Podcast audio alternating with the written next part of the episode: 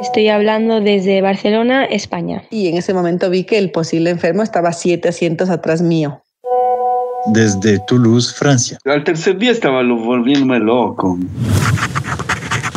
Postales sonoras, relatos de cuarentena. Postales Sonoras es un podcast colaborativo que reúne relatos enviados por WhatsApp de varias personas de todo el mundo que están en cuarentena por el COVID-19.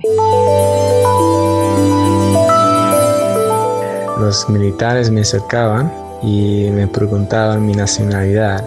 Cuando le dije que yo soy de los Estados Unidos, me informaron que me iban a llevar al aislamiento obligatorio. Tucker es un viajero estadounidense durante algunos meses planificó su viaje por Latinoamérica a bordo de su bicicleta. Recorrió varios países, pero nunca se imaginó que la epidemia lo dejaría atrapado en algún lugar de las montañas del Perú. Hola, me llamo Tucker Richards y tengo 26 años. Estoy comunicando ahora desde el pueblo de Jaén, en la provincia de Cajamarca, en Perú. Estoy haciendo un viaje en bicicleta desde mi casa en Seattle, Estados Unidos, y quería contarles la historia de mis primeros días acá en Perú. Hace dos semanas logré cruzar la frontera solo una hora y media antes de que se cerró.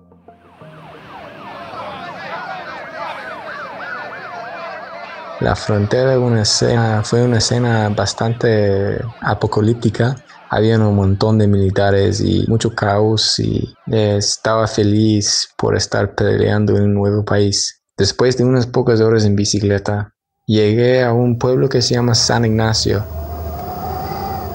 San Ignacio es un pueblo medio pequeño, pero bien aislado ahí en las montañas de Perú, en el norte. Ahí yo me senté en la banqueta para descansar un rato. Pocos minutos después, una camioneta paró enfrente de mí. Y bajaron dos militares. Y estaba pensando, ¿de qué trata eso? Los militares me acercaban y me preguntaban mi nacionalidad. Inmediatamente, cuando dije que yo soy de los Estados Unidos, me informaron que me iban a llevar al aislamiento obligatorio.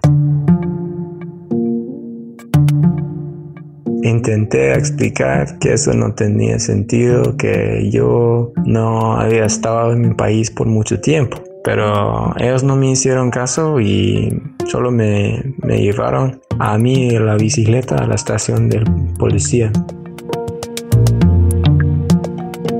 Dentro de la estación de la policía me encerraron en un cuarto por un rato hasta que llegaron dos policías con máscaras y los dos policías me escoltaron a un centro de salud. En el centro de salud me pusieron en una carpa que habían armado para cuidar a los casos sospechosos de coronavirus. Ahí entró una enfermera y me preguntó qué molestia tiene. yo respondí que yo no tenía ninguna que solo estuve ahí por ser gringo, yo dije, riendo. La enfermera salió, habló con las policías y después entró en una oficial del Ministerio de Salud. Vestida en, un traje de protección completa, ella me entregó sobre mis viajes y al final quiso obligarme a firmar un papel diciendo que iba a obedecer del aislamiento obligatorio por dos semanas yo no quería firmar este papel porque yo tenía bastante miedo que me iban a meter en un, alguna burbuja sin poder contactar a nadie. Entonces yo pregunté a dónde me iban a poner y en este momento ellos dieron cuenta que no tenían lugar para ponerme para hacer esto. Salió la oficial y empezó a hacer llamadas buscando un lugar para ponerme. En un cambio de eventos, ellos me dejaron salir y solo me, me, dijeron que tenía que buscar mi propio aislamiento en el próximo pueblo. Yo dormí ahí esta noche en una casa abandonada al lado del, del, centro de salud y la mañana después yo fui peleando hacia Jaén. Entre San Ignacio y Jaén pasé por varios bloqueos en la carretera donde cada vez tenía que explicar la situación. Cada vez me apuntaron un dispositivo extraño para medir la temperatura y me dejaron seguir. Yo estaba llegando a las afueras de Jaén cuando se cayó un aguacero y tuve que buscar un refugio dentro de una pequeña hospedaje. Ahí quedé toda la noche en la cama leyendo noticias sin poder dormir. Todos los eventos del día para mí han sido un poco graciosos, pero en la cama leyendo noticias empecé a entender la gravedad de la situación. Yo estaba ahora en este momento en un estado de completo incertidumbre. Ahora ya debo volver a casa. ¿Cuánto tiempo va a durar esta pandemia? ¿Están en peligro mi familia, mis familiares? Todas estas preguntas que yo tenía. El día después, la dueña, una señora de mayoría, muy simpática, subió y me encerró dentro del lugar ella me dijo que la policía estaba afuera y estaba preocupada que la policía me iban a llevar otra vez.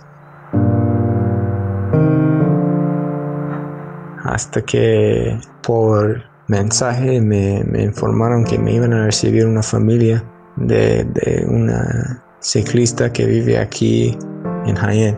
Y gracias a ellos, afortunadamente, aquí estoy um, salvo y con un lugar tranquilo para pasar la cuarentena.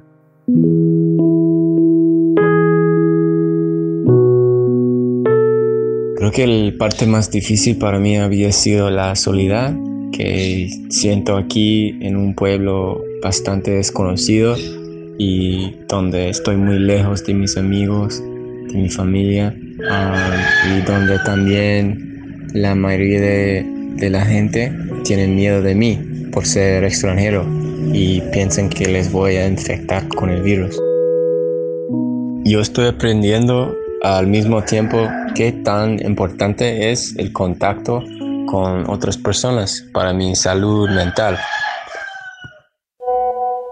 Gracias, Tucker, por compartir tu historia. Postales Sonoras se realiza en Quito, Ecuador por Esteban Coloma y Elvira Durango. Si te gustó esta historia, compártela con tus amigos y si quieres escuchar más episodios, búscanos en Facebook como Postales Sonoras. También puedes encontrarnos en Spotify, iTunes y Google Podcast.